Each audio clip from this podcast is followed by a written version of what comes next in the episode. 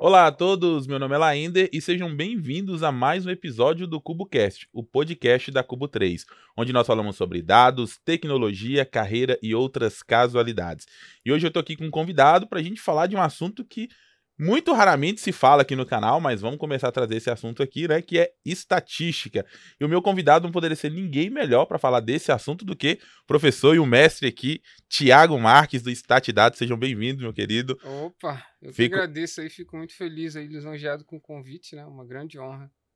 Muito legal. Tiago, eu sempre começo aqui os episódios do podcast com uma brincadeira, uma pergunta para a maioria dos convidados às vezes algumas perguntas meio capciosas, só para chamar a atenção mesmo, né? E eu queria saber, né, o que, que, que tem um monte de gente aqui que eu sei que não sabe nem o que é estatística, né? É igual o Zeca Pagodinho, né? Nunca vi nem comi, eu só ouço falar, né? Então, Pra gente começar, eu quero saber qual a diferença de estatística e tarot. Tem diferença esse negócio ou é só chutar número mesmo? Olha, acho que ambos tentam prever o futuro, né? Mas um pouquinho diferente, né? Acho que talvez a margem de erro aí que seja a diferença. Ah, o, a margem de erro, então, é o que determina a diferença. É, eu acho que é a probabilidade associada aí que é, que é o que. Boa, é o, é o ponto-chave. Boa, muito bom. É, é, exatamente isso. Bom, para a gente começar né, esse episódio aqui, eu queria primeiro que o Thiago se apresentasse, quem é o Thiago Marques, né, o que, que é a comunidade Statidades, né, que, que você faz parte aí, que você conduz, né? Se apresenta para o pessoal que não te conhece ainda, para que a gente possa saber qual é esse background de estatística que o Thiago tem para trazer aqui para a gente. Perfeito. Bom, Thiago é apaixonado por estatística, né? Então, sempre gostei muito de matemática, né? Mas queria aplicar de fato no mundo real, né? Não queria ficar lá desenvolvendo fórmulas e tudo mais. Acho muito importante, né? Essa área do pessoal mais acadêmico, né? Que desenvolve fórmulas e contribui, né? Para a ciência e tudo mais mas eu gosto de muito de aplicar e ajudar né, empresas a melhorar seus resultados tudo mais, aplicar, ver no mundo real, não só empresas, né, entender no mundo real como que eu consigo utilizar ali a estatística para tomar melhores decisões, independente de qual seja o, o, âmbito, né? A gente toma decisões o tempo todo, né? A gente levanta, olha para para a janela, vê ali se tá, tá, como é que tá a temperatura, né? Se você vai usar um casaco, se você vai usar uma, uma blusa mais, mais é, para um ambiente mais quente né, e tudo mais, se você vai é, escovar o dente ou não, se você vai lá tomar seu café, né? Então, o que, que você vai escolher para colocar ali no pão? Então, você toma decisões o tempo todo, né? Onde você vai para a escola, vai para o trabalho e tudo mais. Então, quais são as ruas que você vai passar e tudo mais. Então, é, é, a nossa vida é tomar decisões, né? A gente toma mais de 10 mil decisões todos os dias, né? E, e é engraçado, né? Levando para esse ponto, que as pessoas às vezes falam assim, quando, quando falam assim, pô, estatística, começa a falar assim, nossa, é um bicho de sete cabeças, o que, que é esse negócio? E querendo ou não, muitas vezes as pessoas tomam decisões com base em estatísticas sem nem saber, né? Por exemplo, é, você falou aí agora que as pessoas tomam decisão, é, vai sair, se vai vestir blusa ou não, né? E quando a gente olha para o céu e vê o céu ali preto, né? De uma forma meio que subconsciente, a gente já tá fazendo uma inferência estatística. Olha, eu acho que vai chover, né? Tem uma probabilidade maior de chover. Mesmo que você não tenha um número ali, aí você toma a decisão de levar um guarda-chuva ou não, isso é uma decisão estatística, né? Claro, você coletou as informações, né? De você olhar várias vezes do céu, né? Durante a sua vida e você viu ali que aquela temperatura ali é mais agradável quando você usa uma roupa mais agradável, né? Então você toma decisões baseado no histórico, né? Então não tem mágica, né? É matemática, né? Então você tem ali o, a tua base de dados, né? então você transforma o, o olhar né, para o céu e vê as nuvens e tudo mais e bota isso numa, numa planilhas e, e, e, e consegue documentar isso, né? Você olha para trás e consegue tomar decisões baseadas né, naquele histórico. Então, basicamente é isso. Né? Legal. Então, é, para o pessoal que está começando agora na, nessa área, né, começando a falar de dados, a gente ouve falar muito em ferramenta, né? A gente ouve falar, ah, Power BI, é Python, é Excel, e a estatística ela também é uma ferramenta, né, de, de uma certa forma, para que a gente possa também aplicar isso. Mas vamos tentar mostrar para o pessoal que está assistindo a gente, né, de uma forma mais básica, mais lúdica, o que, que seria essa estatística, né? Porque tem gente que fala assim, estatística e matemática é a mesma coisa, qual é a diferença entre estatística e matemática? Perfeito. Bom, ela é um conjunto de ferramentas, né, que apoiam a tomada de decisão, né? Então você tem lá a, a, o ramo da estatística descritiva que vai te ajudar a organizar esses dados, né, e tomar é, melhores decisões baseadas em, em, números que quantificam, né, a, a tua incerteza ali associada aos dados, né? Então você tem as, a média, mediana, moda, medidas separatrizes, né, os quartis e tudo mais. Uhum. E tudo isso né, tenta ali fazer uma metrificação para você conseguir tomar melhores decisões em cima, olhar também a parte da, da volatilidade, né, desvio padrão. Então, se você pensa no contexto aí de bolsa de valores, né, uhum. tem ali você acha que é um ambiente onde é, é, fácil você prever o próximo valor, por exemplo, de uma série, né? Tá lá, outra, uma hora está lá em cima, outra hum. hora está lá embaixo. Isso é muito volátil, né? Então, isso é difícil de prever, né? Então, mas se você tem ali ao longo do tempo, né, algo mais, mais estacionário, vamos dizer assim, você consegue prever o resultado mais fácil, né? Então, a estatística ela olha muito acerca disso, né? E a estatística é um conjunto de técnicas que te ajuda a arrumar né, os seus dados. Eu gosto muito de uma definição, né, que o, o um, agora me fugiu quem, quem é, cunhou né, essa definição, mas basicamente é a arte de torturar os dados até que eles digam a verdade, né? É basicamente o que a gente faz, né? Então, a gente moe aquilo tudo ali no liquidificador, né, de forma a, a, a conseguir deixar ele pronto para você tomar ali decisões em cima disso, né? Então, basicamente é isso, né? Boa, você falou aí que, né, esse, essa frase aí, né, que é a arte de torturar os dados até que eles digam a verdade.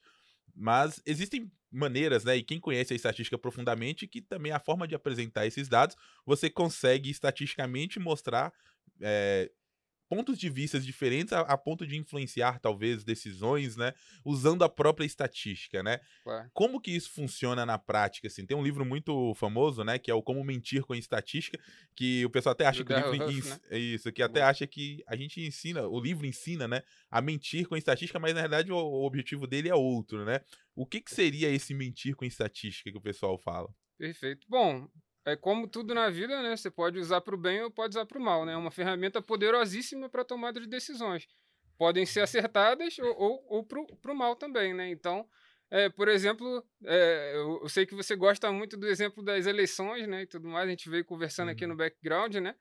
E é, nas eleições acabam é, utilizando de uma forma errada, né? Largamente, né? Então, é, fazendo gráficos, né? Com escalas deturpadas, né? Que você é, é, usando cores de maneiras inapropriadas, né, para você tentar ali colocar um, um, colocar que aquilo é bom, aquilo é ruim, né, ou você tentar botar em, em escalas de logaritmo, por exemplo, que diminuem, né, aquele número de forma que, que tente mostrar algo que realmente não está mostrando e tudo mais. Então tem várias formas de você mentir com a estatística, né? Então até é, isso é bom porque as pessoas é, sabendo né, como a, a estatística ela, ela funciona e tudo mais, elas ficam mais. É, Ficam menos assim, influenciáveis. Menos né? influenciáveis, é por, por essas estatísticas sendo utilizadas para o mal, né? com certeza. Então, conhecer essas técnicas né, que o pessoal acaba utilizando, igual você falou, de mudar Sim. a escala, de apresentar dados de algumas Sim. maneiras com cores e tudo mais, é, é importante também para que as pessoas consigam ser críticos, né, ter esse pensamento crítico e claro. conseguir avaliar aquela informação, né? Não é simplesmente claro. bater o olho e tomar aquilo como uma verdade pura, claro. sem que ele consiga entender os vieses por trás é, ali. A né? informação né? tá lá, né? Mas dá, você pode deturpar aquilo ali da forma que, que você é, imaginar, né? Então, é, pode ser usada para o bem e para o mal, né? Legal. E quais são esses conceitos assim que você considera hoje que sejam fundamentais para quem está começando mesmo, sem pensar que estatística é um bicho de sete cabeças? O que, que você recomendaria para o pessoal que está começando a buscar, né, sobre estatística para que não caia nessas armadilhas assim? O que, que seria o mínimo assim? Perfeito. Bom, essas armadilhas elas são geralmente mais utilizadas em formatos gráficos, né? Porque nós seres humanos não entendemos números soltos, né? Então, quando a gente coloca ali num, num, num gráfico tudo mais, aquilo ali vai ressaltando padrões, né? Então, é, geralmente se colocam aquelas informações em gráficos, né? E aí tentam se fazer essas manipulações de escala e tudo mais que eu comentei, né? Então, você entender a parte de estatística descritiva, né? Que é, de fato, a parte da estatística que resume informações, tenta mostrar de forma mais didática o que está acontecendo ali, realmente extrair aqueles padrões dos dados, né? Ah, será que eu estou vendendo mais em relação ao, ao, ao, mesmo mês do ano passado, por exemplo, e tudo mais. É claro que existem testes estatísticos também, né? Eu estou falando aqui de forma mais descritiva, uhum. né? Você pode ter os melhores gráficos para cada tipo de variável, né? Então você tem vários tipos de variáveis, variáveis qualitativas, quantitativas, né? E para cada tipo de, de variável vai ter um gráfico adequado a ser utilizado, né? Então entender é, é, é, o tipo de técnica que você vai utilizar em, em, no tipo de dado que você tem é muito importante, né? Isso te ajuda muito. Legal. É... Olhando então para estatística de forma geral, né? Eu acredito que o conceito de estatística talvez ele traga um medo, principalmente para as pessoas que não conhecem tanto, mas ele está enraizado, né, na nossa sociedade e tudo, porque a gente convive com a estatística todos os dias, né? É, você até falou ah, mais, é, mais cedo um pouquinho aqui sobre algumas ferramentas e tal, aí você falou de média, né, de, de moda, e, e eu acho até engraçado isso que, por exemplo, até o conceito de moda, né, é uma coisa que todo mundo fala moda, moda, ah, tá na é. moda, que é um conceito estatístico Sim. e acaba sendo utilizado em outro universo e que às vezes as pessoas não, não ligam é, esses conceitos, né? Então, moda é aquilo que mais se repete, então quando a pessoa fala que tem algo na moda, geralmente é porque tem muitas pessoas, né, a tendência daquele momento usando uma determinada roupa, por exemplo, então seria vinha ah, desse conceito estatístico também, né? Boa. É, olhando para esse, esse lado, o que, que você considera que seria é, talvez um, um erro crucial para o iniciante, né? Assim, que está começando a olhar para esse lado e que ou você cometeu ou que você viu a maioria das pessoas cometerem e que você falaria assim, olha, não, não, não siga por esse caminho que talvez é, seja mais difícil depois. Eu acho que o, o maior erro dos profissionais hoje em dia, né, é é, é, fazer o caminho inverso, né? O que, que é fazer o caminho inverso? O cara começar fer pela ferramenta, né?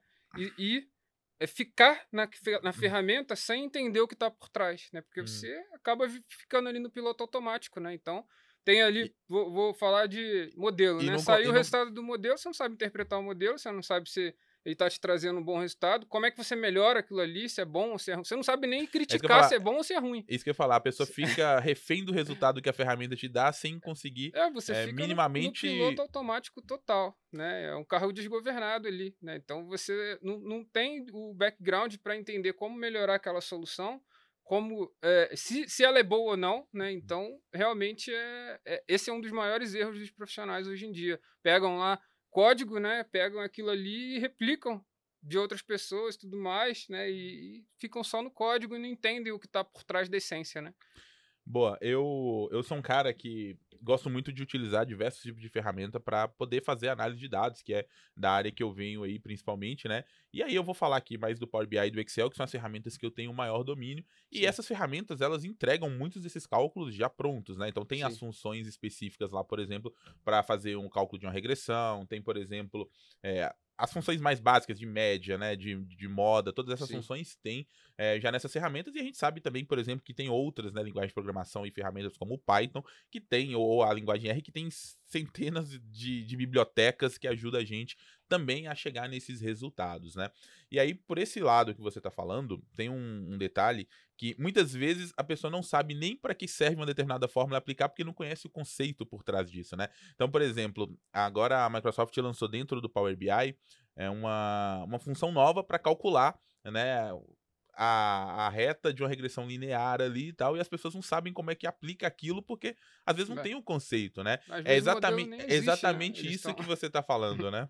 às vezes nem, o modelo nem existe, né? Fez ali, no, você, você fez, por exemplo, um, teste F, né, de significância conjunta lá dos parâmetros, ou seja, ver, verificar se os parâmetros são diferentes de zero ou não. Né? Ou seja, se o modelo existe ou não, se tem ali, ou seja, a pessoa está usando o modelo e ele nem existe significativamente na estatística, entendeu? Então, é, é, muito complicado isso, né? O pessoal sai fazendo ali as análises e não tem muito o, o, o background de entender uh, também uh, as hipóteses no modelo, né? Que eles precisam uh, ser atendidas e tudo mais. Então, tem, tem vários aspectos estatísticos aí que fazem com que você consiga melhorar as soluções né, e tomar as melhores decisões. Boa. É, você falou ali mais cedo né, da estatística descritiva, inferencial. Tem, tem então, assim, dentro da estatística, ela, ela também pode ser separada em algumas sub-áreas, né? Vamos chamar total, assim. Total. Qual que é a diferença dessas estatísticas e, e cada uma delas é aplicável em, em em áreas diferentes? Por exemplo, a gente está falando de análise de dados, de ciência de dados. Como é que isso funciona geralmente? Isso eu acho uma das coisas mais fantásticas da estatística, né? Que ela é uma ciência que foi desenvolvida por diversas pessoas ao longo do tempo e ela é mega interconectada, né?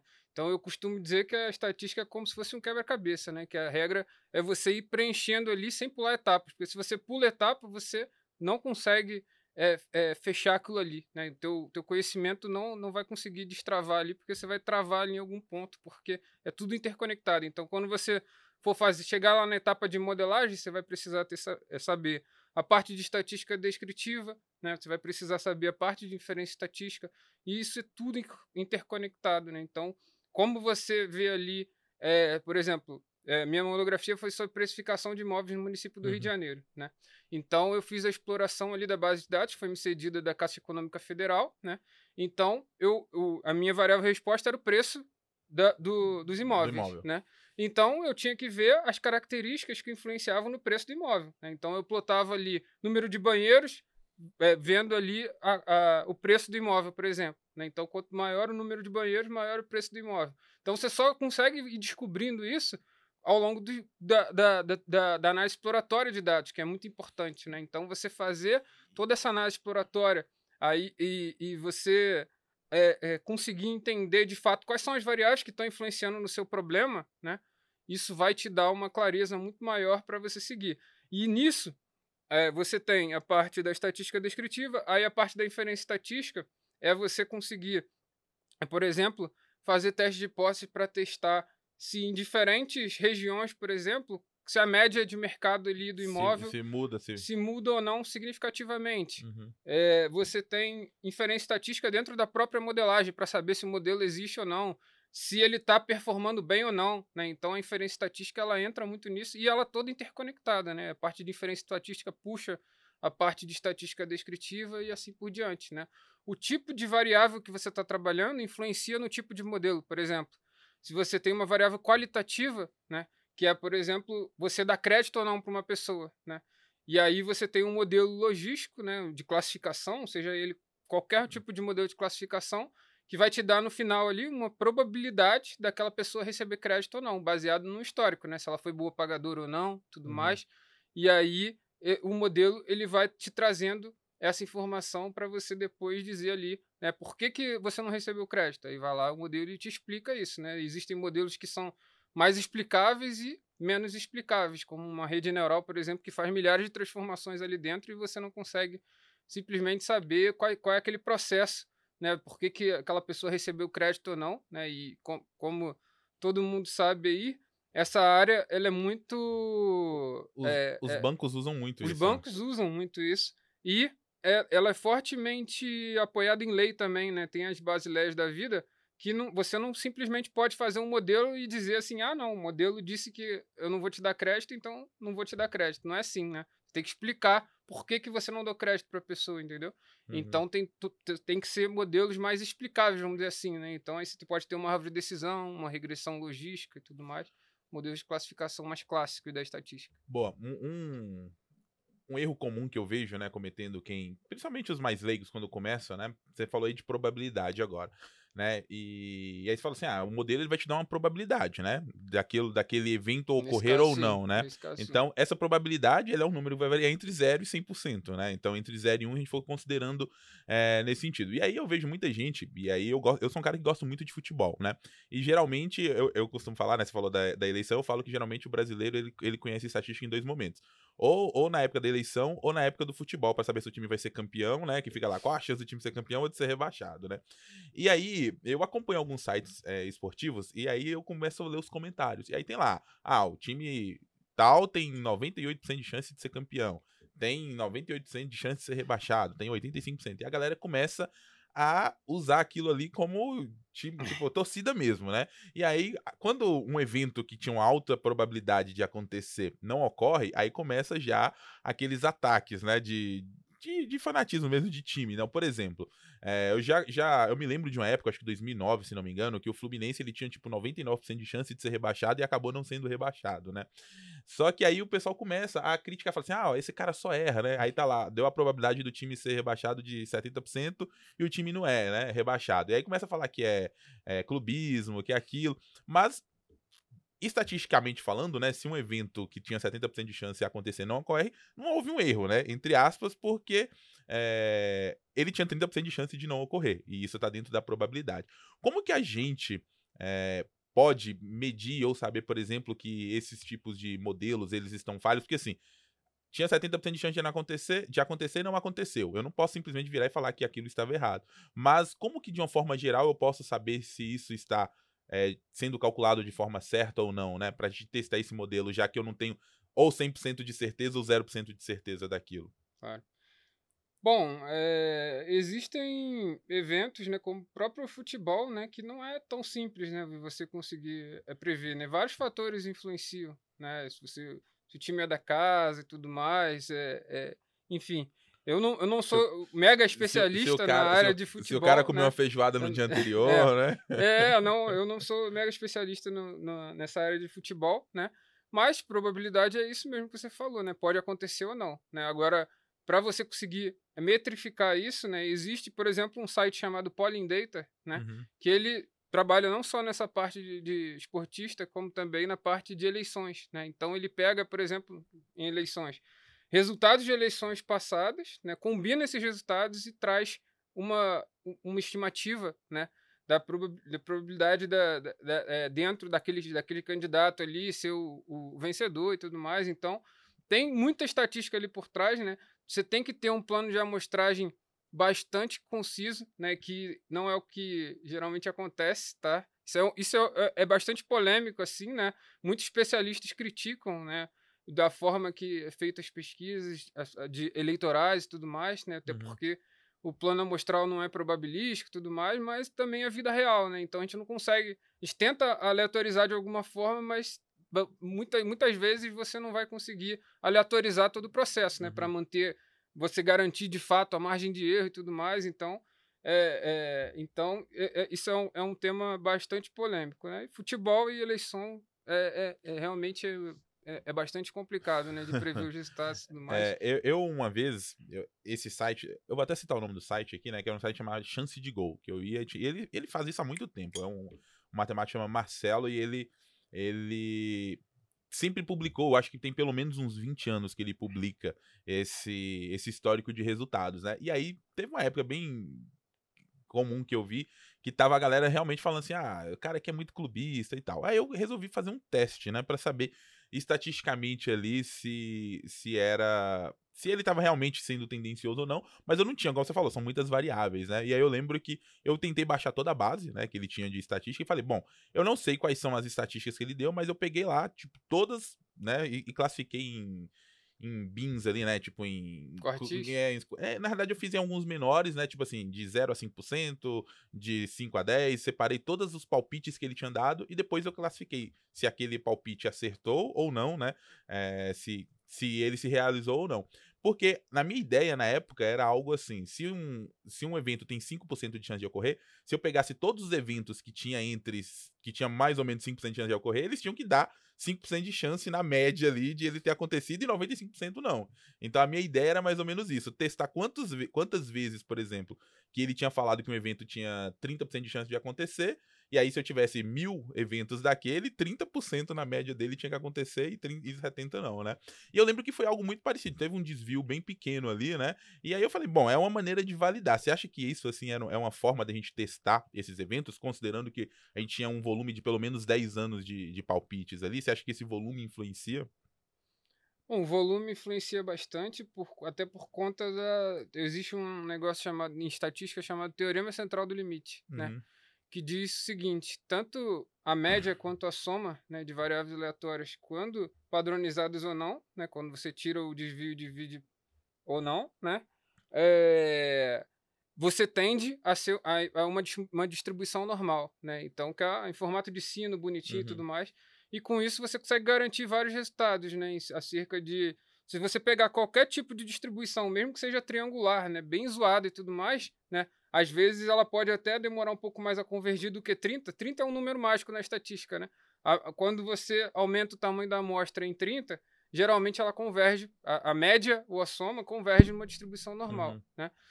Então, é... isso, isso é, é fantástico, né? Isso, e isso garante, por exemplo, testes de, de hipótese de médias, testes de proporções, né? Que uhum. também está tá associado aí com, com o que você falou. Mas, de fato, nem sempre quando eu aumento o tamanho da amostra eu vou ter melhores estimativas, mas eu vou... É, é, quando eu tenho bastante amostra, né? Geralmente, e, e a amostra é significativa, eu, eu tenho um bom resultado, sim. Legal, vamos, a gente está falando aqui de forma bem generalista da estatística, né? Vamos entrar um pouco agora na, na parte de análise de dados, que é a área que eu, que eu me especializei há algum tempo, né? E trabalho. É, e eu vejo que dentro da análise de dados, né, o analista de dados ali, ele usa muito, muito pouco é, grandes ferramentas estatísticas que a gente tem para nos auxiliar nessa análise de dados, né? É, como que a, a, estatística pode auxiliar o analista de dados no dia a dia dele? Quais são as ferramentas que você acredita serem mais essenciais dentro da estatística para um analista de dados? Perfeito. Bom, eu acredito que a estatística básica, né? Você saber o que é uma média, uma moda, mediana, medidas separatrizes, né? Os quartis tudo mais, saber é, dispersão, né? então saber desvio padrão, variância, coeficiente de variação, entender como isso influencia de fato ali na, nas análises dele e tudo mais, né? Você também, é, acerca de, de ferramentas, né? Você pode ir para o Power BI, por exemplo, para fazer a parte ali mais, é, é, fazer um dashboard, né? Para você tomar melhores decisões e tudo mais. O SQL, que é muito importante, né? Que é o primeiro ali para você pegar de fato ali uma base de dados, né? Mas hoje em dia não tem como fugir também, né? Os até os analistas de dados estão indo muito para programação também, né? Então R Python está presente muito, né? E, e como a gente estava conversando aqui também, só, né? O só, mestre só também pra, tá... Só para cutucar, é. qual que é melhor, R ou Python? só, pra, cutucar a briga do pessoal. Bom, eu sou estatístico, né? Então meu, minha opinião ah, vai ser vai sempre ser... viesada pro R, não tem jeito. Mas ambos são, são Ferraris, né? Você consegue fazer praticamente as mesmas coisas em R quanto em Python, né? Se o cara não for um bom motorista, não adianta de nada, né? Sim, você tem que entender o que, que você está fazendo, né? Agora, o, você consegue... O, os gráficos... Vão ter algumas partes que o R vai ser melhor. Por exemplo, a parte gráfica, o R ele é muito bom. Inclusive, o, o Python trouxe o Plot9, né? Que é o ggplot2 do R, né? Basicamente.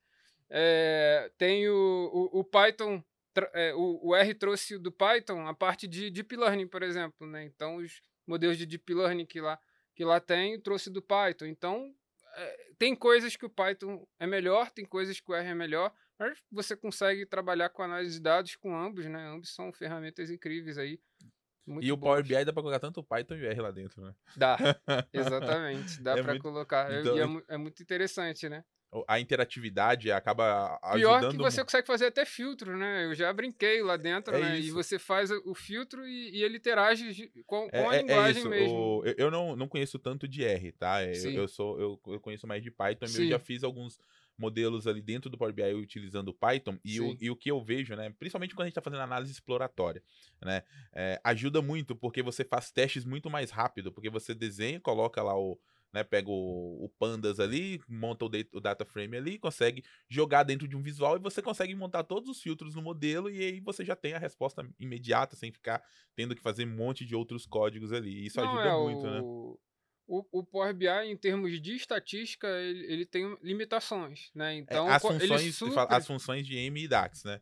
Principalmente, é, é, de DAX, de análise de dados, né? Aí eu concordo, né? Mas quando a gente consegue integrar, eu acho que pegar o poder, né? Tanto do exatamente R quanto do Python. Isso, exatamente isso. Essa é, essa é a pegada. Então, quando você pega essas limitações e coloca a linguagem R e Python, supre, né? Então você traz ali, por exemplo, quer fazer correlação, que não é algo que tem naturalmente lá uhum. no, no Power BI, né? Que eu, pelo menos uhum. que eu, das que eu conheço, né?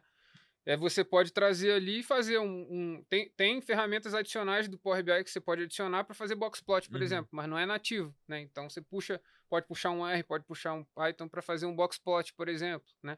Então você pode ir agregando, né? Então eu já fiz modelo multinível no Power BI, né? Usando o R uhum. por trás, né? uhum. né? Então eu, eu, eu, puxei a biblioteca do R faz modelo multinível, né? Peguei a base de dados do Pokémon, né? Foi um workshop que eu fiz lá na, no Data Universe, né? Uhum.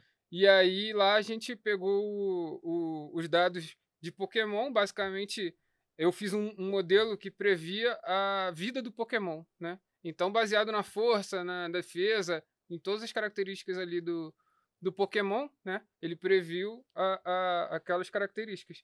E aí o modelo multinível, eu usei os níveis, foi como a. Acho que foi a, o tipo de. o tipo dos Pokémons, alguma coisa uhum. assim, né?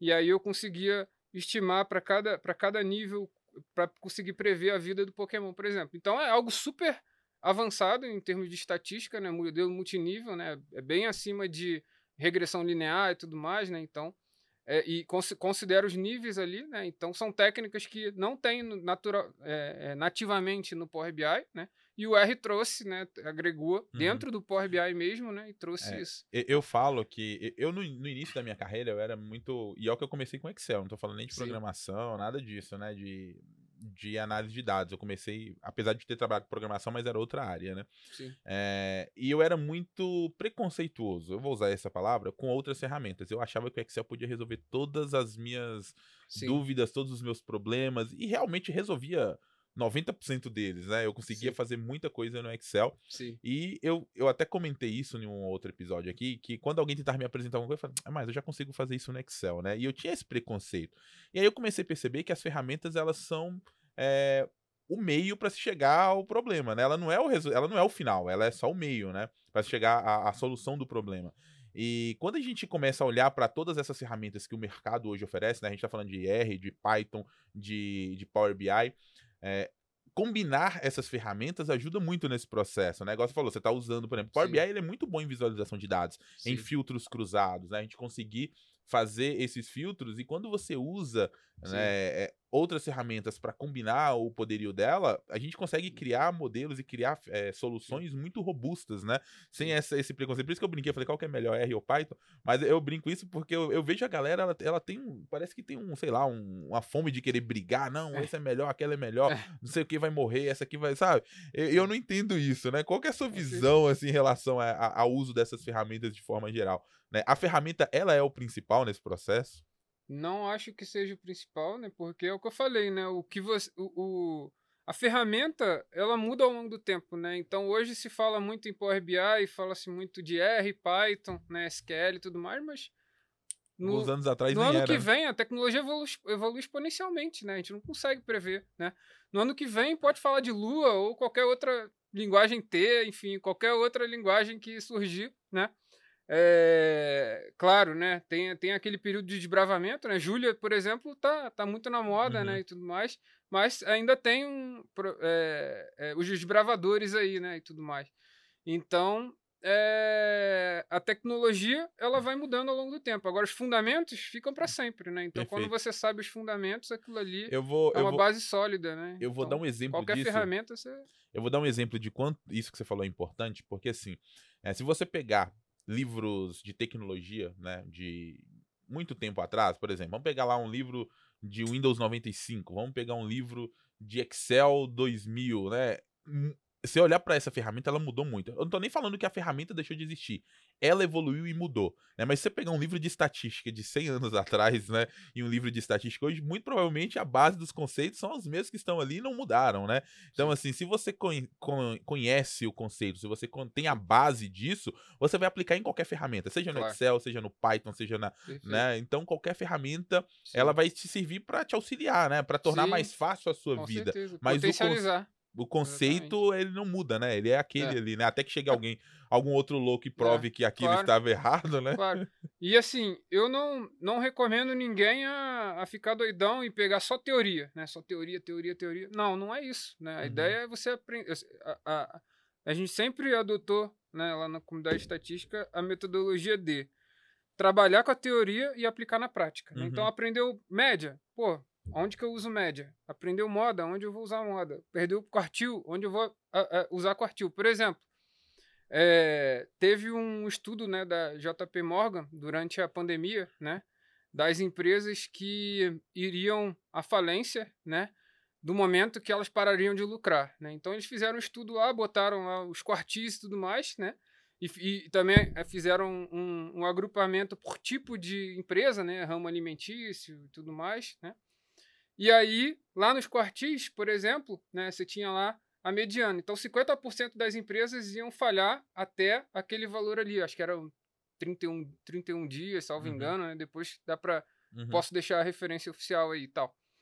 E aí você consegue usar isso né, de uma forma muito, muito interessante. Né? Você vê, ah, 75% das empresas vão quebrar, né? E assim, o estudo foi assim: é, a, toda empresa ela tem um, um valor ali para quando você parar de lucrar, né, para ela se manter, né, para não quebrar.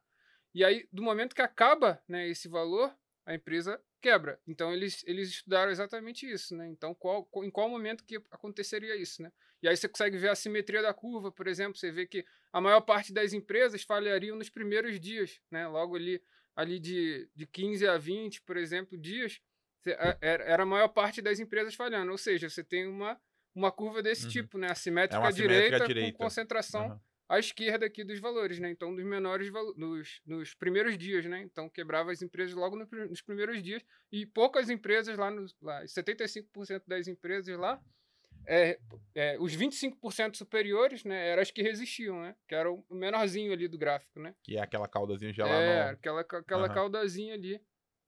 Boa. Mais pesadinha.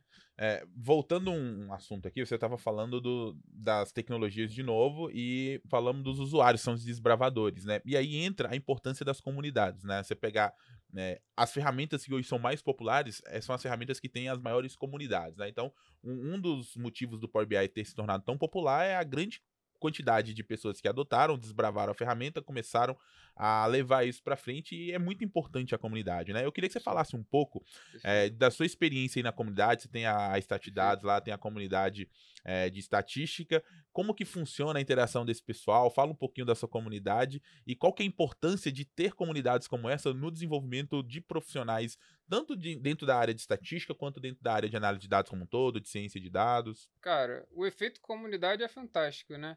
Porque eu lembro lá em 2009, né, durante a faculdade, né, que eu, eu não eu tinha é, eu, a minha escola né eu dei sorte né que eu, uma escola que é, ela ela foi fundada para criar profissionais para trabalhar dentro do IBGE né aí à medida que for, foram é, vendo o valor agregado dos profissionais e eles foram se dispersando nas empresas e tudo mais mas o intuito era criar profissionais para trabalhar no IBGE então a maior parte dos meus professores trabalhavam no IBGE. Então eles traziam exemplos reais, sabe?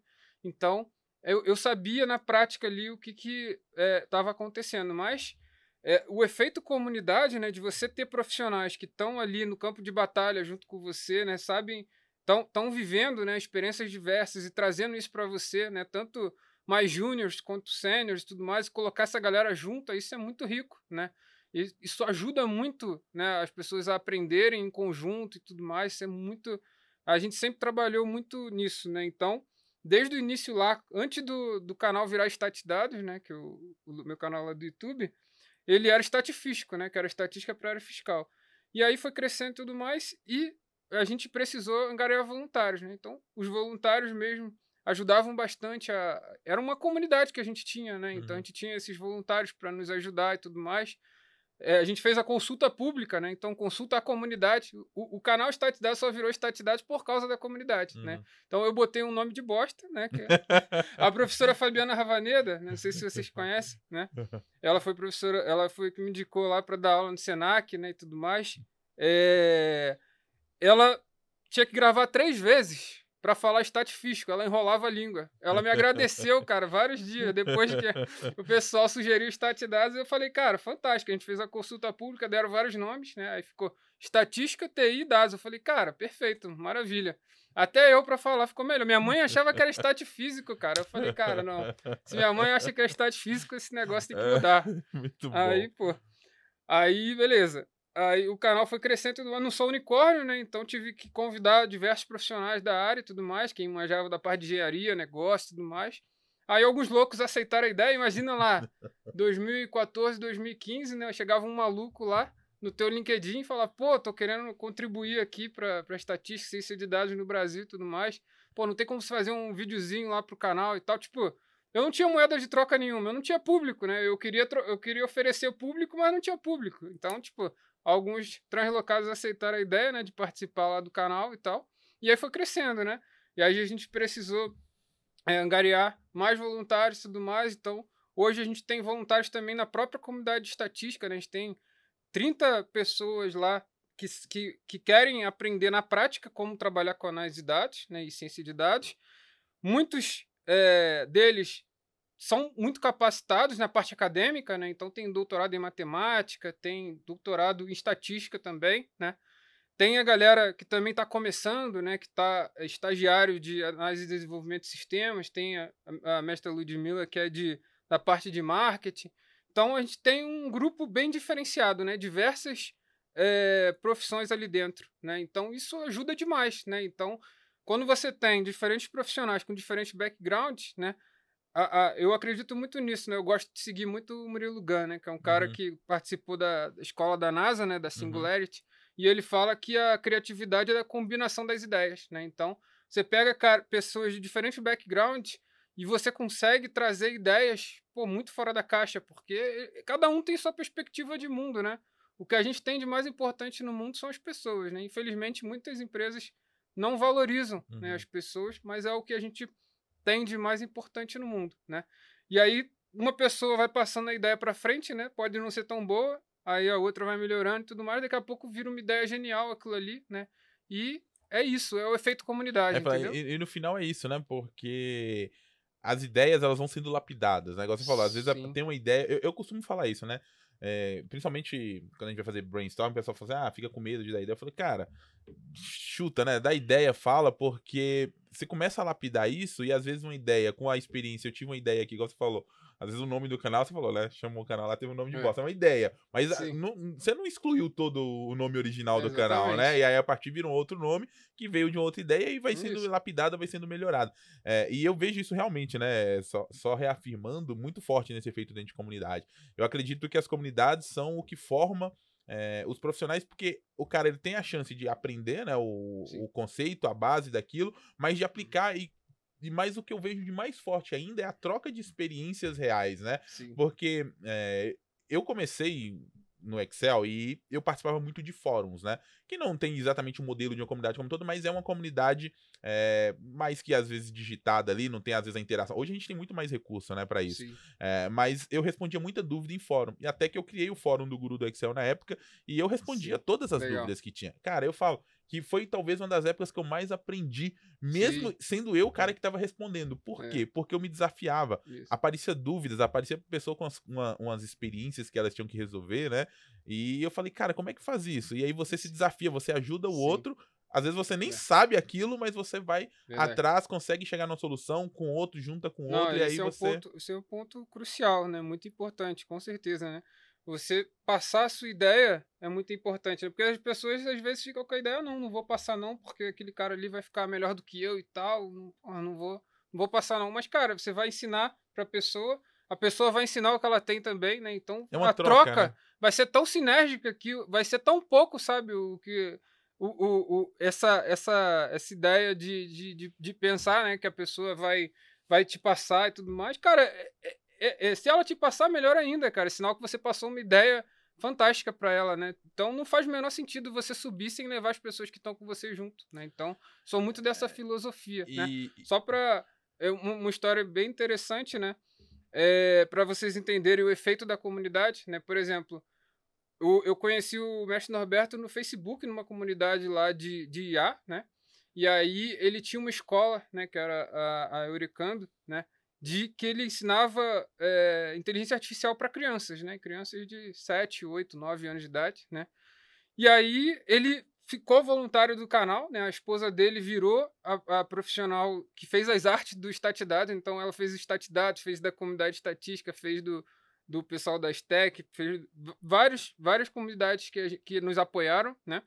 E aí é, eu fui convidado para o Big Data Brasil Experience, né? Então, a mestra Monique me convidou. Cara, eu levei ele, né? Então eu tinha direito a levar uma pessoa. Foi aqui em São Paulo mesmo, né? Na Avenida Paulista. Ele veio com um carrinho com, que foi montado por crianças, né? Movido a sensor de luz solar, né? Uhum. Então, cara, ele virou palestrante do evento praticamente, né? Eu levei ele como convidado. A mulher ficou doida, a mestra Monique ficou doida, viu ele, queria, botou ele antes da minha palestra, ele entrou fez uma apresentação do, do, do, carrinho lá das crianças e tudo mais. Na outra, ele já voltou como palestrante, olha isso. Então, é, é, esse poder de conectividade é absurdo, né? Por, por exemplo, a Fabiana Vaneda me indicou e eu comecei a dar aula em pós-graduação, né? Então, eu a conheci por, por eh, também por, pela internet. Então, você vai conhecendo as, é, a maior parte das pós-graduações que eu, que eu dei aula até hoje, né?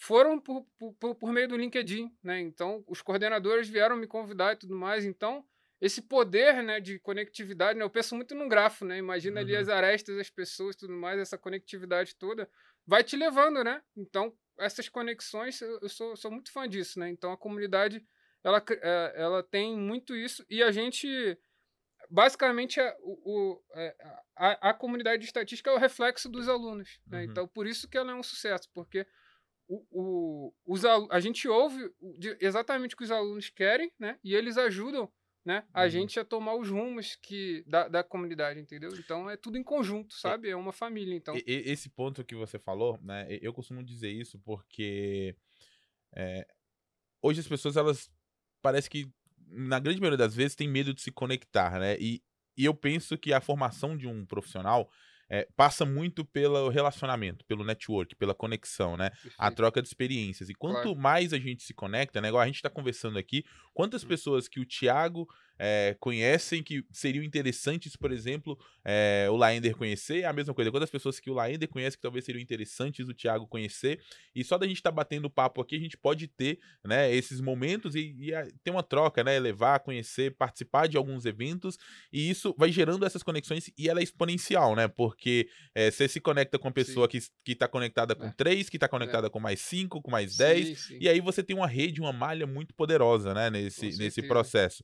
E o grau dos nós é gigantesco. É gigantesco, exatamente. e aí, é, por que, que eu tô falando isso? Porque eu, eu, vejo muita gente focando, né? Igual você falou, ah, eu não recomendo a pessoa ficar lá muito só no conceitual, mas eu vejo muita gente focando em estudar, em estudar demais e esquecendo que o que forma mesmo é, as oportunidades, na grande maioria das vezes, está na pessoa e não no, na, naquele é, conhecimento em si, mas está no poder dela se conectar com outras pessoas para poder cavar essas oportunidades, né? Muitas claro. vezes as oportunidades aparecem por causa das conexões, né? Você pode ser o profissional mais capacitado, mais gabaritado, mas se você não tiver Sim. uma conexão, se você não tiver algo para te dar aquela oportunidade ou, ou para que você consiga, né, gerar essas oportunidades mais facilmente, é, dificilmente esse profissional ele vai evoluir também, né? A probabilidade dele crescer é muito Sim. menor se não tiver essas conexões, e, né? E, e, pensar que não é só você pensar num, num trade-off de retorno imediato, né? Então, é, você trocar conhecimento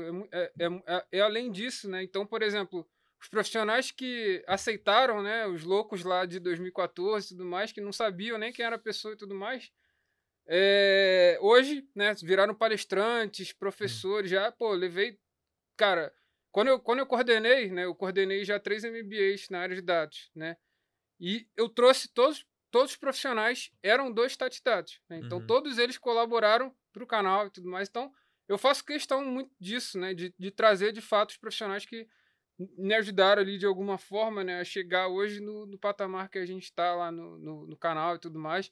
Então, acho que é, é muito importante isso. E, e, e ele, eles fizeram isso, assim, a troco de, tipo, ah, vou gravar e tal. Tipo, a, eu lembro da a professora Adriana Silva, né, também que é uma grande referência, né, uma das maiores profissionais aí de estatística que eu conheço.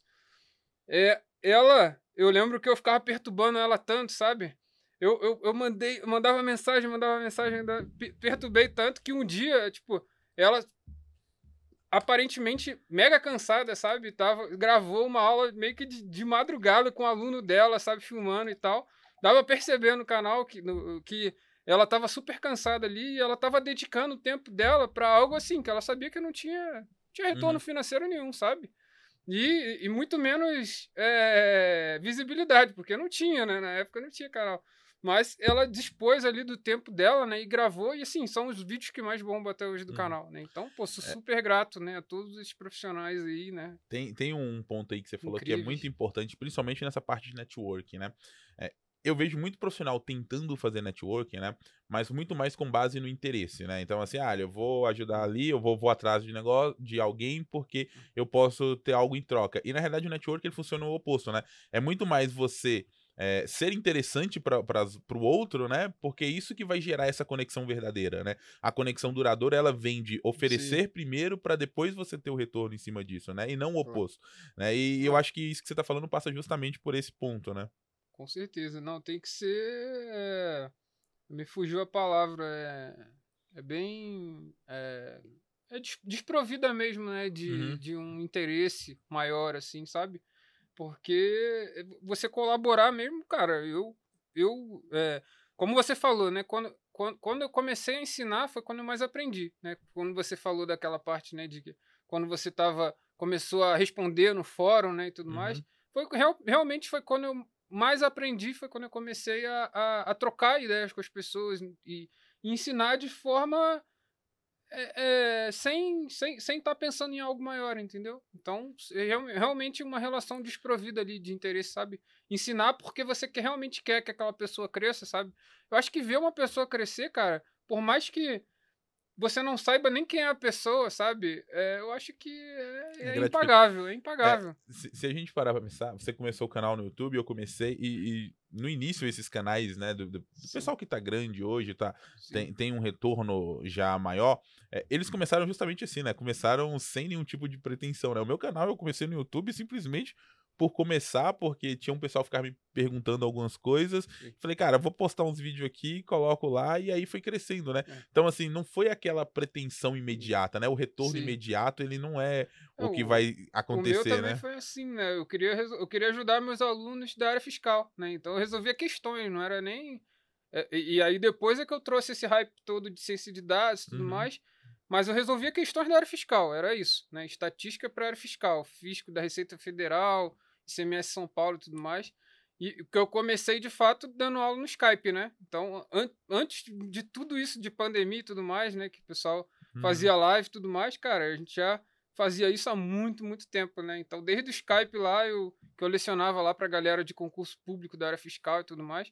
E aí foi se aperfeiçoando, né? Ao longo do tempo, né? Então, foi, foi eu acho que todos os momentos da vida, né? Todas as experiências que você tem, são aproveitadas de alguma forma, né? Então, a, quando eu dei aula para concurso, eu, eu dei aula para pessoas de, de diferentes tipos de conhecimento, né? Então, diferentes naturezas, não eram da área de exatas, né, e tudo mais. Então, eu, adquiri uma didática, né, que me ajudou muito, né, na, hoje, né, ensinando para o mercado e tudo mais. Então, cada partezinha ali, por mais que você ache que não tá, influenciou na sua vida, né? Você tem ali uma contribuição, mesmo que intrínseca, né?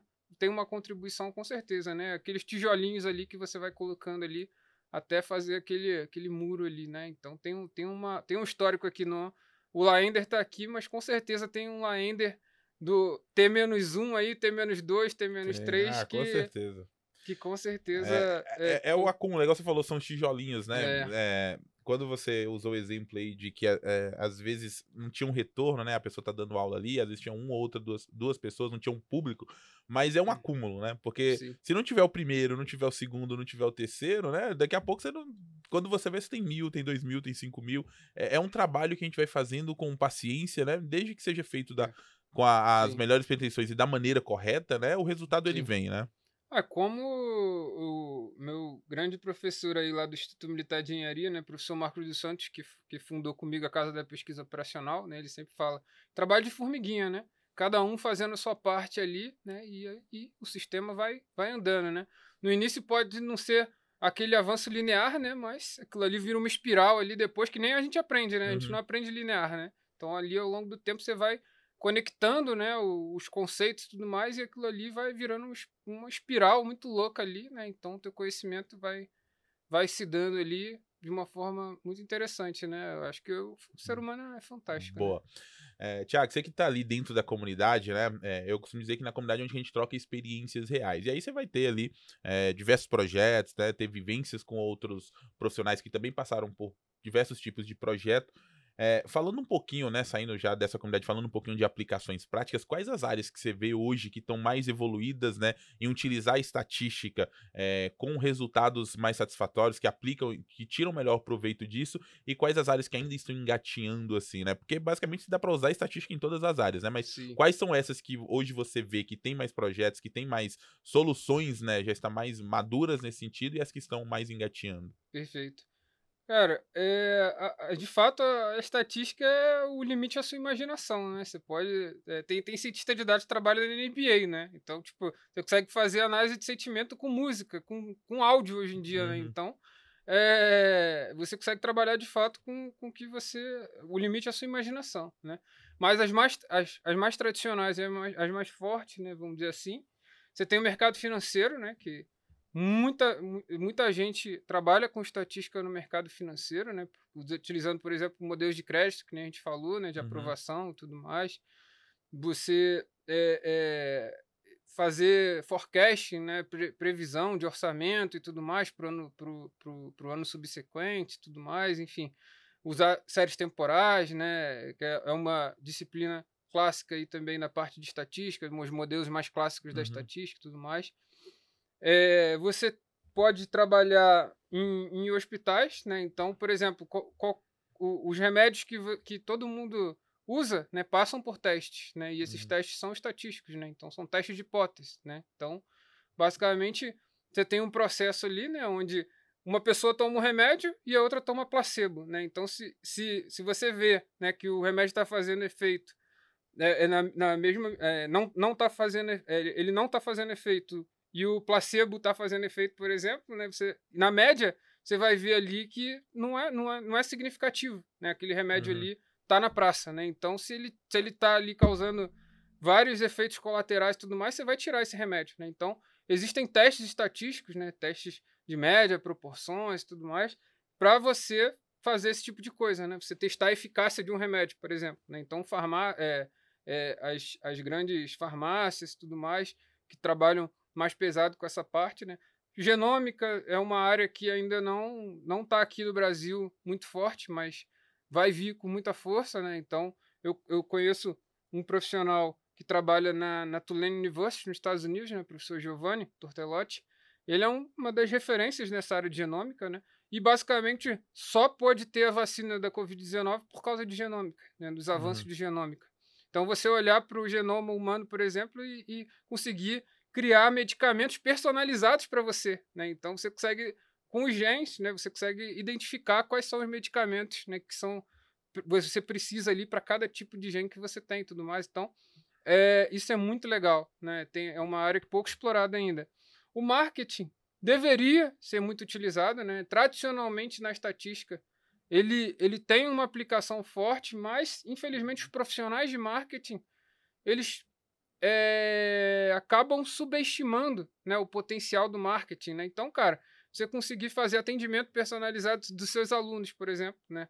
Você uhum. saber quais são os tipos, os tipos de alunos que querem saber sobre Power BI ou querem saber sobre storytelling, né? Ou, ou, ou, ou algum outro tema e tudo mais. Então, você conseguir clusterizar esses temas, né? Fazer agrupamentos de temas e mandar e-mails, por exemplo, personalizados, né? Então, marketing é uma área muito legal de você trabalhar com estatística, né? Então, você mensurar os canais de tráfego, por exemplo, tráfego pago, né? Qual, qual canal que está que está é, é, funcionando. E né, é dinheiro mais. no final das contas, né? Claro. Por exemplo, lá no Instituto Militar de Engenharia, na disciplina isolada que eu fiz, eu trabalhei com um algoritmo TOPSIS, que basicamente uhum. ele, baseado num conjunto de variáveis quantitativas, ele te diz qual a melhor é, campanha, vamos dizer assim, né? Então você bota lá o, o, as métricas, né? De é, clique, clique no link, é, impressão e tudo mais e ele te dá qual a melhor campanha que funciona, por exemplo. Né? Então, eu fiz lá no R, lá um, fiz um Shine, né, que você pode,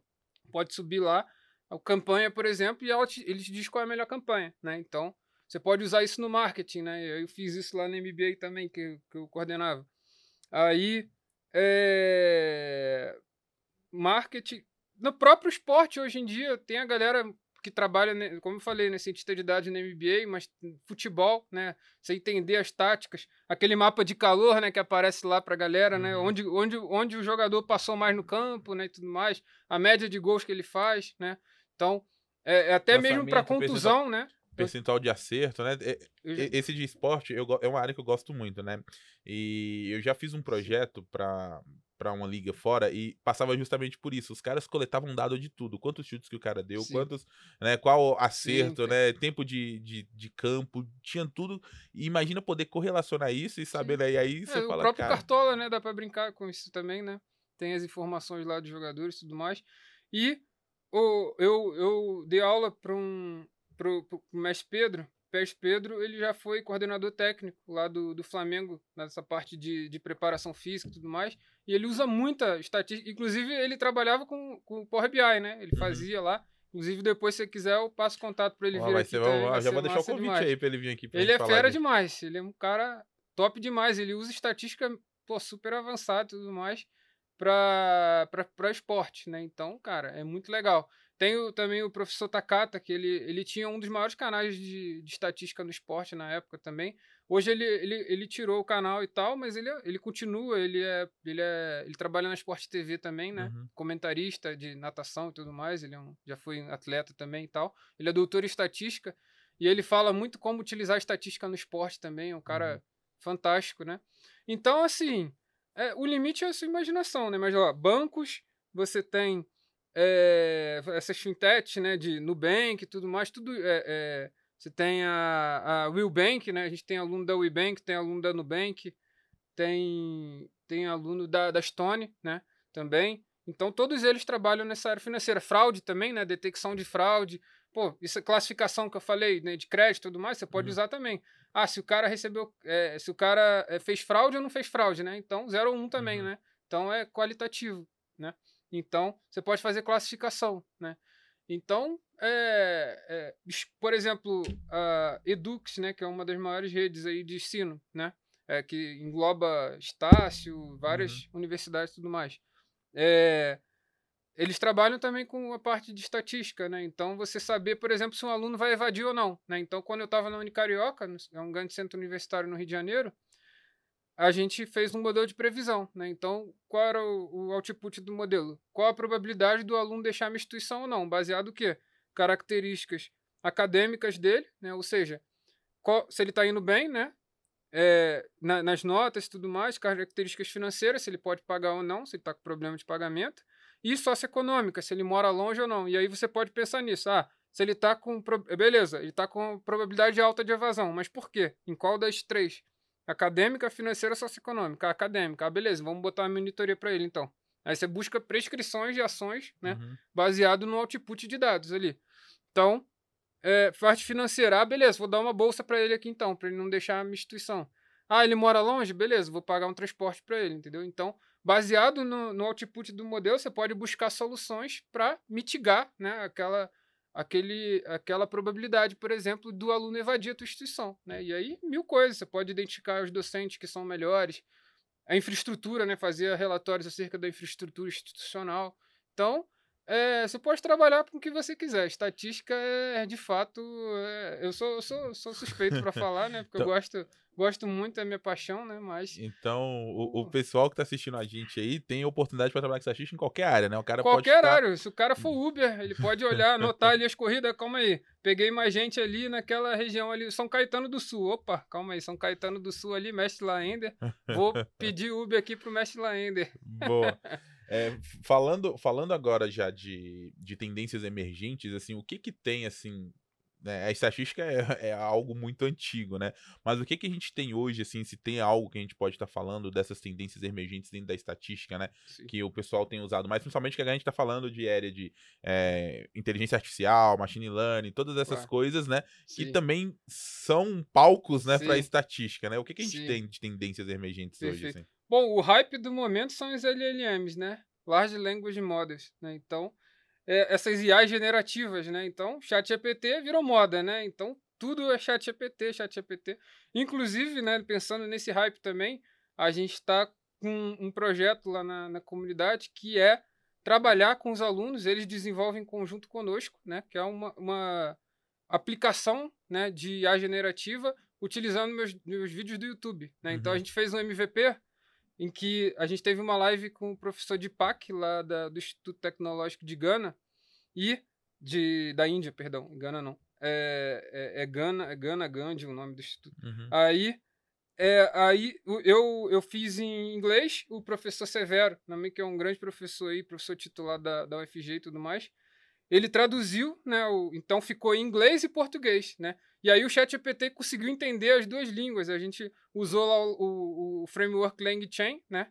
Pegou ali em Python e, e conseguiu traduzir o, aquilo ali de forma que ficasse explicada como se fosse um professor, né? Então, ele traduziu toda, todos aqueles momentos ali do vídeo, né? Então, como se tivesse uma pessoa mesmo olhou o vídeo e ficou ali fazendo uhum. um resumo, né? Então a gente pegou as transcrições do YouTube, né, que já existem, né? O YouTube já faz, que né? não são Perfeitas. as melhores do mundo, uhum. né? A gente pensa ainda usar o framework Whisper, né, para melhorar isso, uhum. mas a, a gente está fazendo o MVP primeiro, né?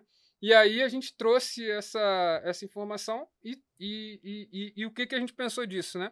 Então, inclusive, foi uma ideia do Mestre Bueno, que é o nosso consultor de CX lá da comunidade, né? Junto com o nosso grupo de apoio analítico. E aí, é, qual a ideia? Pegar todos os vídeos do canal, e ele ficou impressionado, que são mais de mil, mil vídeos, né? Ele, foram 1.026 vídeos que ele pegou. Tinham, tinham até mais, mas achei, ele só pegou 1.026. para competir com o Trovato agora. Eram 1.026 vídeos que ele pegou lá.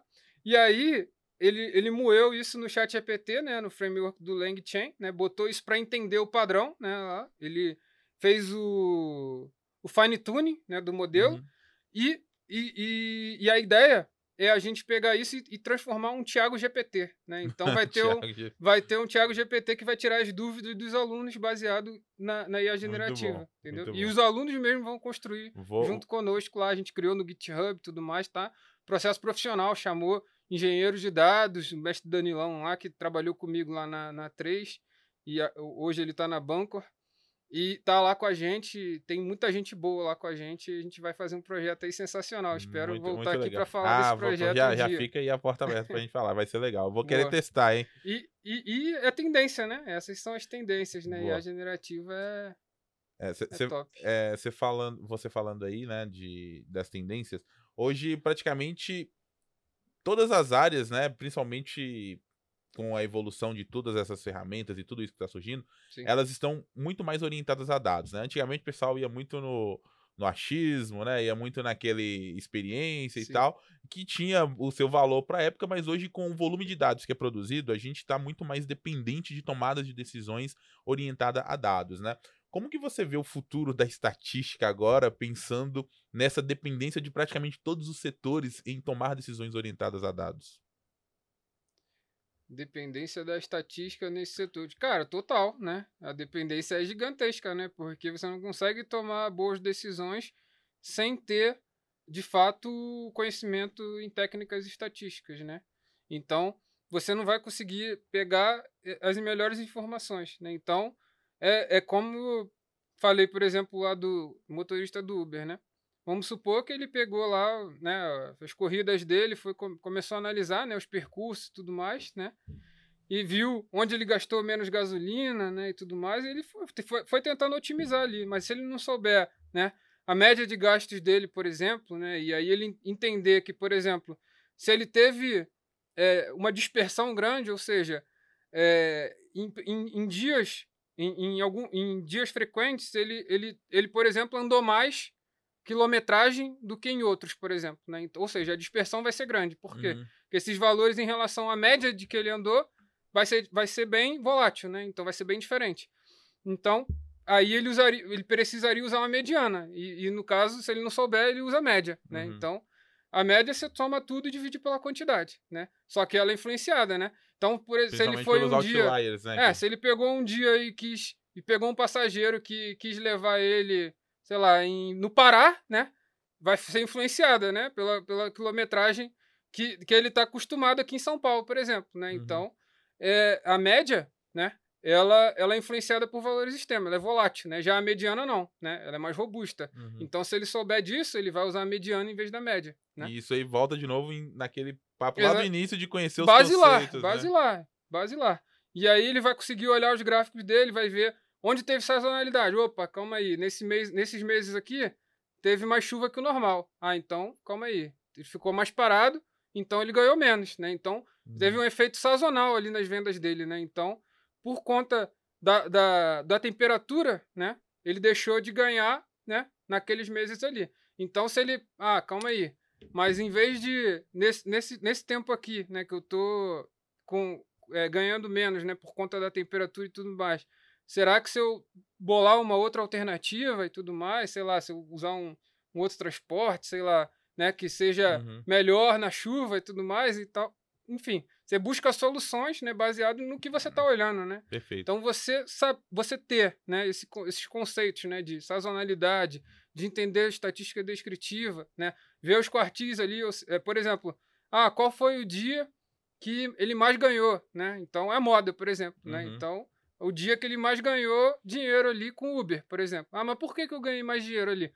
Ah, não, teve um. Eu, eu consegui fazer corridas curtas aqui, né? Então eu consegui pegar mais dinheiro aqui e eu não fiquei fazendo corridas muito longas e tal, perdendo tempo com trânsito e tal. Então eu consegui otimizar ali o meu percurso. Então calma aí, então por que, que é, eu, eu vou rodar aqui e não vou rodar ali, entendeu? Então uhum. ele, vai, ele vai ter essa noção. E para isso você tem que ter, tem que ter os dados, né?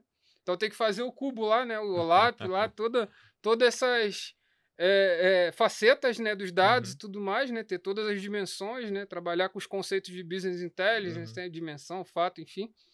E e, e, e, começar a, a, moer esses dados né, no liquidificador. Né? Então não é só. Até que os dados não é só fazer, e falem a é, verdade, né? Tem, é, exatamente. é. Tem que saber fazer o, montar o banco de dados, né? Que não é algo simples, né? Então você vai montando ali ao longo do tempo e pode ser até, até num, num pedaço de papel mesmo, às vezes, né? Se ele não, não, for, não quiser fazer no, no Excel e tudo mais, não tiver. Vai no papel mesmo, né? Ah, calma aí.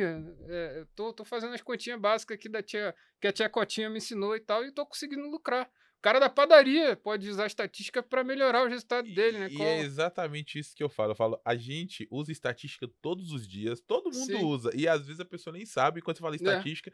a pessoa levanta a orelha aqui e fala: Cara, esse negócio é muito difícil, é um, é um, é um bicho de sete cabeças. Sim. Sendo que ela já usa estatística é. básica todos os dias, pelo menos, né, na vida dela. Então, é, é, esse é o, a, a, dica que eu acho que assim, que estatística é mais simples do que parece, né? O pessoal claro, tem medo, mas. Qualquer negócio usa estatística, cara. Qualquer negócio. Boa. A, a, a, mais básica possível já, já traz resultado pra caramba. Só de você olhar, só de você ter os dados e olhar eles, né? Mesmo que você não saiba ali muito de, de estatística e tudo mais, né? Você conseguir extrair algum padrão ali, né? Já vai te ajudar a tomar melhores decisões, cara. É em qualquer negócio, qualquer negócio, desde o pequeno a grande Boa. e imensa As grandes empresa. corporações, né? Sim. Tiago, para quem está interessado agora em mergulhar nesse mundo de estatística, não sabe nada, é, o que, que você recomendaria por onde começar, né? Entra lá no canal do Sim. Tiago, lá no Statidades. O que, que você recomenda o pessoal? Qual o caminho, assim, Sim. o beabá inicial para que entre nesse mundo de estatística e comece a entender esses conceitos? Perfeito. Bom, primeiro eu acho que é entender qual contexto, né? O que, que, você gosta, né? Primeiro, entende o que, que você gosta. Ah, porra, gosto de futebol. Pega lá os dados do Campeonato Brasileiro lá, que estão disponíveis lá, começa a analisar, pô. Vê lá a média de, de gols lá do, do teu time favorito lá e tal, né? Vê, é, qual, quando, quando que foi o... Uh, que ele mais ganhou, né? Então, a moda, por exemplo. Então, começa a aplicar no mundo real, né? Então, vê ali, ah, é, teve qual, qual a volatilidade dos resultados, né? Foram, foi alta ou foi baixa, né? Então começa a entender ali os padrões, né?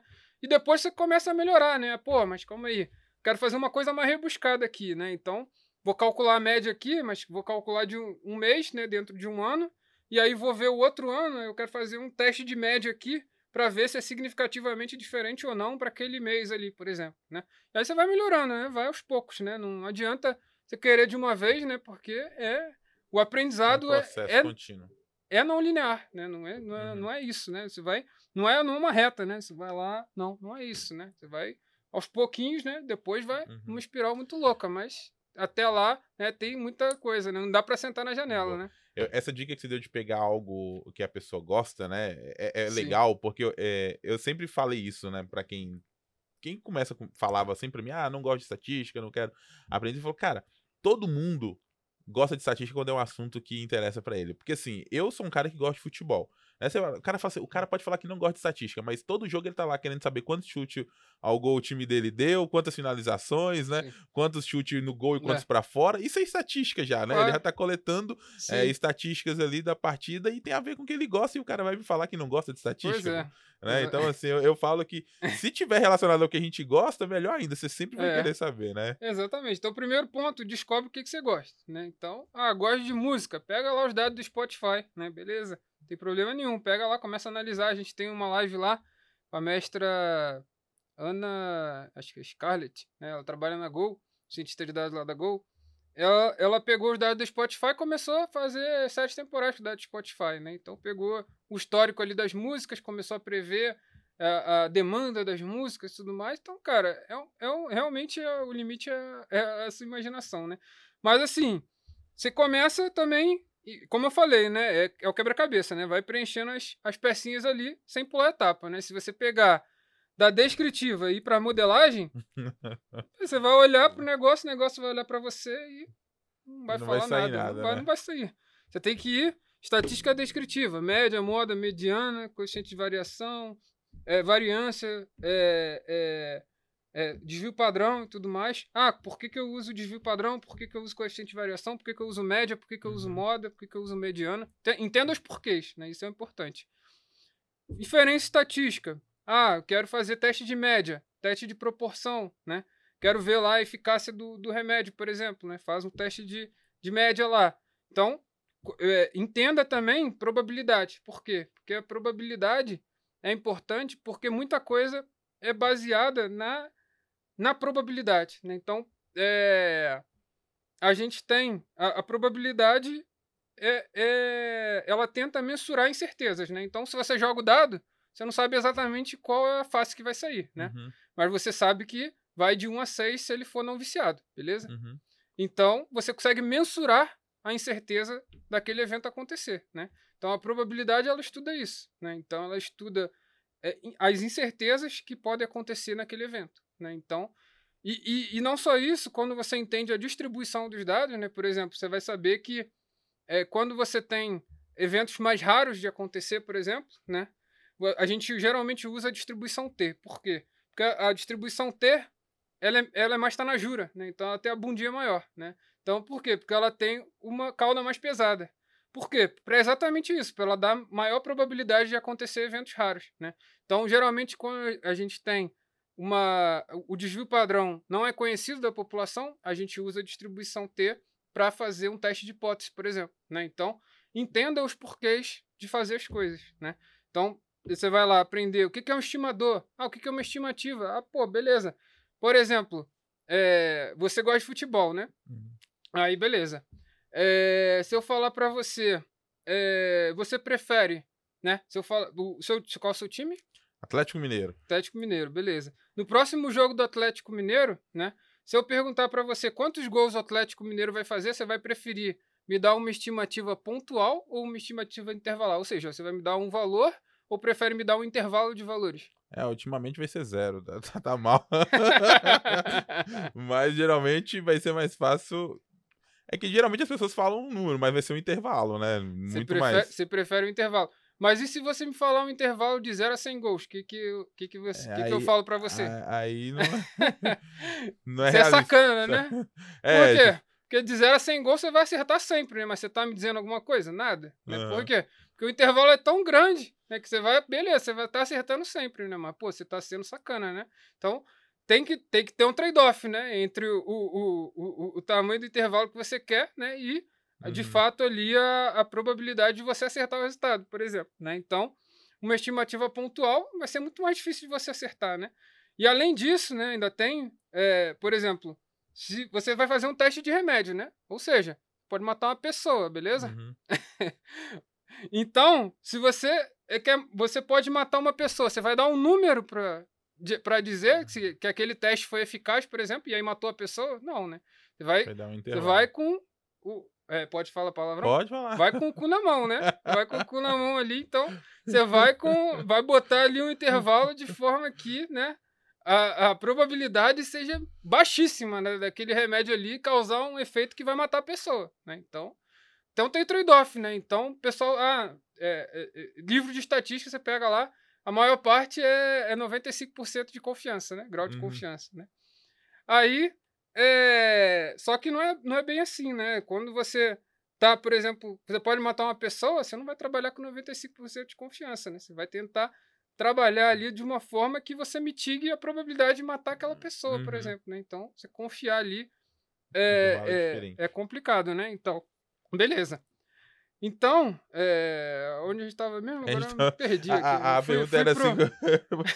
a pergunta era. É, é, assim, é bom quando a gente tá falando de coisa que É, a gente gosta, a gente se aqui. empolga, né? A gente se empolga. Mas era por onde começar, Era- né? A gente já levou. começar, Por onde que o beleza. cara começar. Então, aí beleza. Porque, então, é, eu falei da distribuição T, você entender a probabilidade. Então, você tem que entender a probabilidade. E aí, cada tipo de evento vai ter uma, uma distribuição de probabilidade associada diferente. Né? Então, por exemplo, se você está ali, você quer é, testar, por exemplo, se o, o item é defeituoso ou não do estoque lá da indústria, né? Então, qualitativo, de novo, né? 0 ou 1. Uhum. E aí, se tiver uma ocorrência só, é uma distribuição de Bernoulli. Né? Uhum. Isso é, é, é, é uma distribuição de probabilidade. Agora, se você tiver mais de um teste, por exemplo, para você fazer, aí vai ser uma distribuição binomial. E, e você tem que considerar isso que são independentes. Né? Então, os lotes que você está pegando são de formas independentes. Então, Uhum. você não não está tendo nenhuma dependência na escolha daqueles lotes. Né? Tudo ali aleatório e tudo mais. Então, é- já é uma distribuição binomial. Agora, se você for pensar no- na, na lâmpada aqui que está na nossa cabeça, né? Tempo de vida útil da lâmpada, aí já é uma distribuição exponencial. Por quê? Ela começa com uma, uma vida útil muito alta e ela vai caindo exponencialmente até falhar. Uhum. Então, é uma exponencial.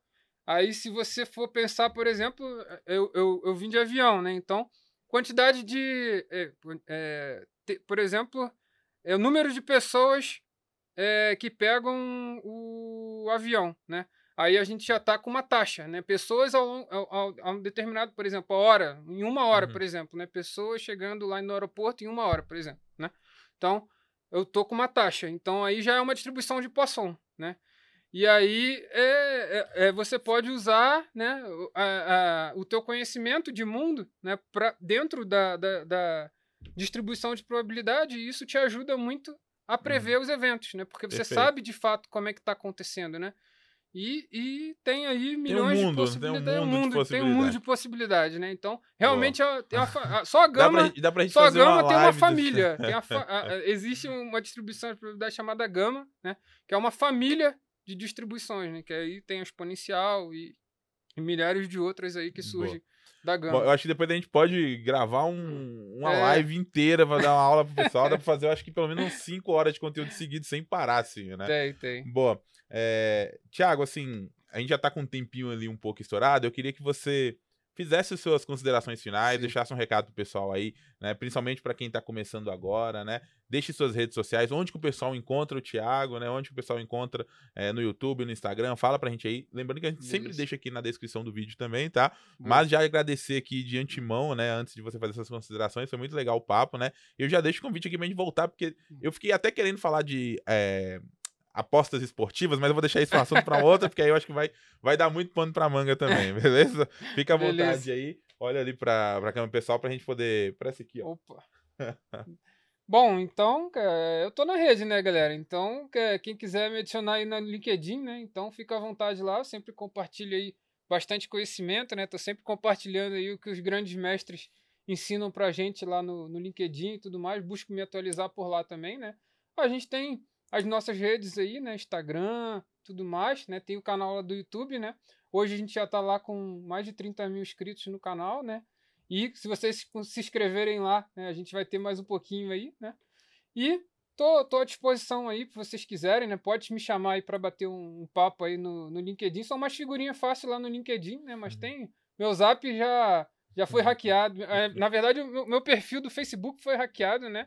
Mas você pode me chamar pelo, pelo zap lá que é tranquilo, né? Meu, já, tá na, já tá na nuvem há muito tempo aí, meu, meus contatos, né? Pode me pingar lá no zap, né? Tô, tô à disposição aí. E se quiser conhecer um pouco mais aí do nosso trabalho lá da comunidade estatística, né? Que é um, um ecossistema aí completo de aprendizagem em estatística, ciência de dados, né? E tudo que envolve aí apoio e tomada de decisão, né? Também fique à vontade lá para conhecer nossos planos lá. Valeu. Boa. Tiago, brigadão aí pela, pela, pelo Que- papo, né? Pela conversa, foi muito legal, né? Eu que É, agradeço. vou falar pro pessoal aqui poder te seguir aí nas redes sociais, que eu tenho certeza que vale a pena, tá, pessoal? O Thiago, ele tem um conhecimento muito bom em estatística, tem um conhecimento muito vasto para poder compartilhar, então sigam ele aí, vale a pena, tá? Se você assistiu a gente até aqui, né, nesse episódio, Ó, o papo bateu- valeu, hein? Já tá falando mentira com estatística aí. Bom, se você assistiu a gente até aqui no final, né? É, clica aqui no botão, né, de deixar o seu like. Não esquece no YouTube, se você estiver vendo a gente pelo episódio no é, Spotify, não esquece de avaliar aí o nosso programa, né, com cinco estrelas, para que ajude a gente a trazer mais conhecimento, né, como esse que a gente trouxe aqui com o grande mestre Tiago. A gente se encontra no nosso próximo episódio. Valeu e tchau, tchau.